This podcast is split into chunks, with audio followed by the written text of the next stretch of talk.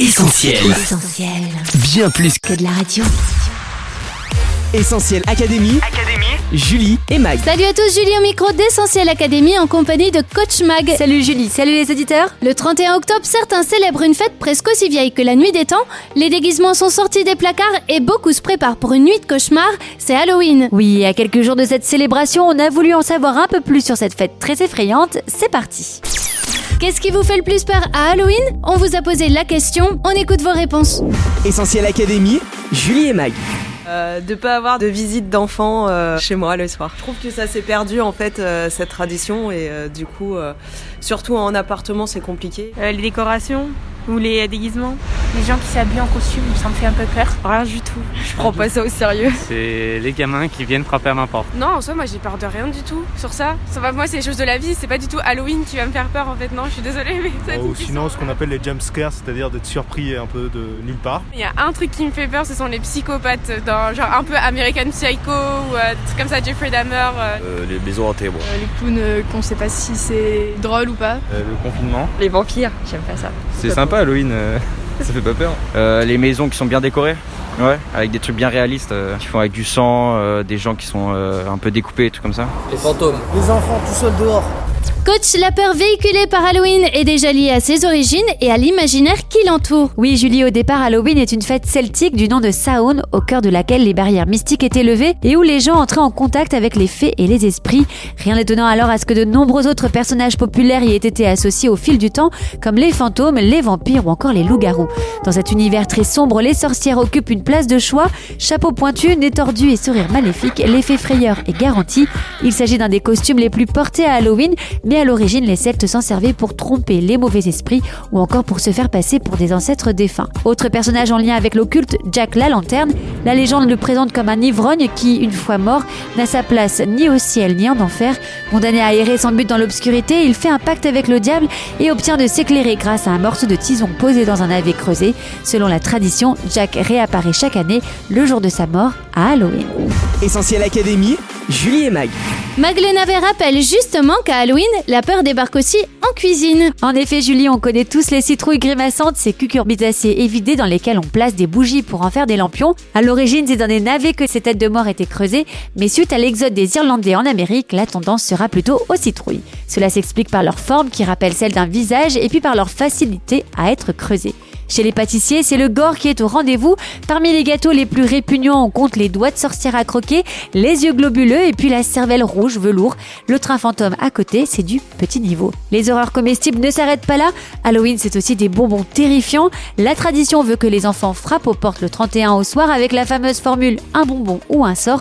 Véritable aubaine pour les confiseurs qui réalisent des ventes monstres à Halloween avec tout un arsenal de sucreries terrifiques. Sucettes zombies, araignées en chocolat, bonbons œil, bonbons doigts, chauve-souris, vers de terre, cerveau gluant, dentier, tête de mort et autres souris gélifiées.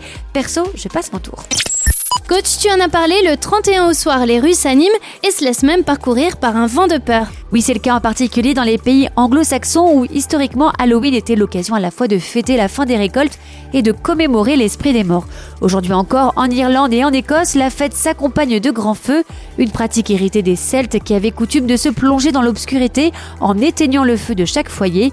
Ils se réunissaient ensuite sur la place du village où les druides allumaient un nouveau feu, symbole d'un renouveau.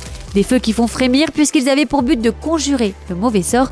Aux États-Unis, en plus de la tradition du porte-à-porte qu'on évoquait tout à l'heure, vous avez le choix entre visiter une maison hantée ou aller au cinéma voir un film d'horreur.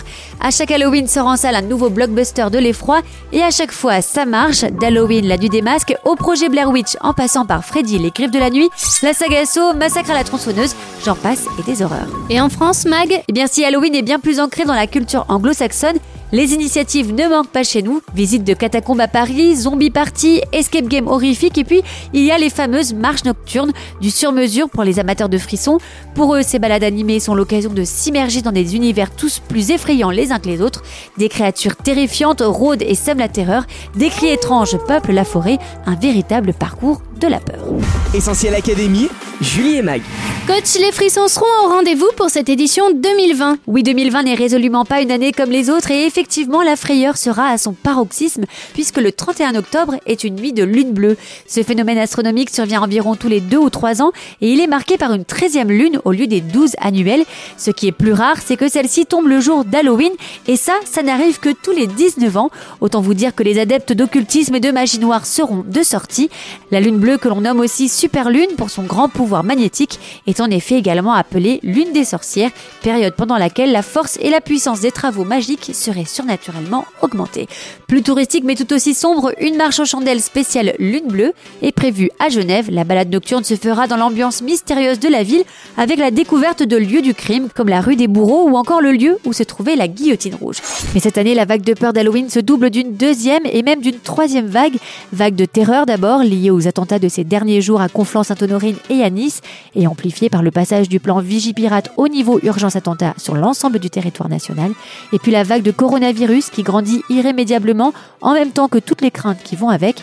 Alors que l'épidémie semble presque hors de contrôle, l'anxiété est bien présente dans de nombreux foyers. On parlait tout à l'heure d'Halloween, la nuit des masques. Gardez bien le vôtre par les temps qui courent.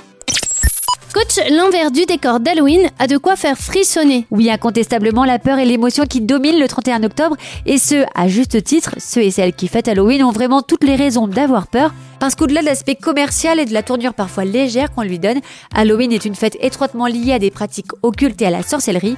Derrière la façade imaginaire des contes et des légendes, le monde des esprits et des démons, lui, existe bel et bien, et jouer avec les ténèbres, ce n'est jamais anodin. Tu parlais à l'instant de jeu et on remarque, coach, que beaucoup de personnes aiment jouer à se faire peur. Oui, c'est souvent un moyen de se rassurer, de se convaincre qu'on est vivant. C'est une manière très paradoxale d'intégrer un sentiment de sécurité.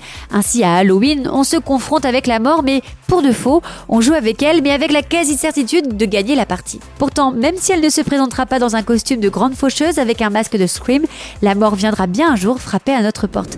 Alors peut-être qu'Halloween est le bon moment de se poser la question ai-je peur de la mort? Sachant que souvent, ce n'est pas seulement le moment du décès qui nous effraie, mais aussi ce qu'il y a après, ce qui se passe dans l'au-delà. Il se peut que cette peur vous terrifie, qu'elle vous accable au point que vous vous reconnaissiez dans ces mots, je cite Mon cœur tremble au-dedans de moi et les terreurs de la mort me surprennent, la crainte et l'épouvante m'assaillent et le frisson m'enveloppe. On se croirait dans un conte d'Halloween, mais non, c'est un extrait de la Bible que je viens de vous lire, le psaume 55, écrit par le roi David. La fin de ce passage est fort heureusement plus paisible avec cette déclaration du psalmiste Je crie à Dieu et l'Éternel me sauvera, il entendra ma voix, il me délivrera et me rendra la paix. Oui, mettre sa confiance en Dieu, c'est la manière la plus sûre de faire face à la vague de peur qui voudrait nous submerger. Autre parole apaisante, celle de Jésus qui rassure un père de famille confronté à la mort de sa petite fille. Ne crains pas, crois seulement, lui dit-il avant de ramener l'enfant à la vie. Ce ne crains pas, on le retrouve 365 fois dans la Bible, soit une fois pour chaque jour de l'année, comme si Dieu voulait vraiment nous donner sa paix, quelles que soient les circonstances, et adresser un message quotidien destiné à libérer de l'angoisse ceux qui lui font confiance, ceux qui lui remettent leur sort. Suis la résurrection et la vie, celui qui croit en moi vivra quand bien même il serait mort. Jésus l'a promis, tu peux le vivre. Bye bye Halloween. Merci coach pour ces infos. On peut retenir qu'Halloween, c'est 1. Une fête aux origines mystiques et occultes. 2. Des gâteaux et des bonbons terrifiants. Tu veux un œil mag? Oh 3. Des soirées à mourir de peur. 4. Une session 2020 triplement effrayante. Hashtag lune bleue, hashtag Covid, hashtag attentat. Sans oublier 5. Une bonne occasion d'en finir avec toutes nos peurs en faisant confiance à Jésus. Essentiel Académie, Julie et Mag. Notre émission touche à sa fin. Merci à vous d'avoir été au rendez-vous. On se quitte pour mieux se retrouver sur les réseaux sociaux Facebook, Twitter, Instagram. Pensez aussi à vous abonner à notre chaîne YouTube. Plein de vidéos à découvrir. Vous pouvez réécouter cette émission en podcast. Il sera disponible dans quelques minutes sur essentielradio.com, Spotify, Deezer ou notre appli mobile. On termine en remerciant tous ceux et celles qui nous soutiennent par leurs dons sur le site soutenir.essentielradio.com. Merci de votre aide dans cette dernière ligne droite. Mag, à la semaine prochaine. Oui, à la semaine prochaine Julie, prenez soin de vous. Salut Bye bye Retrouve, retrouve tous nos programmes sur essentielradio.com.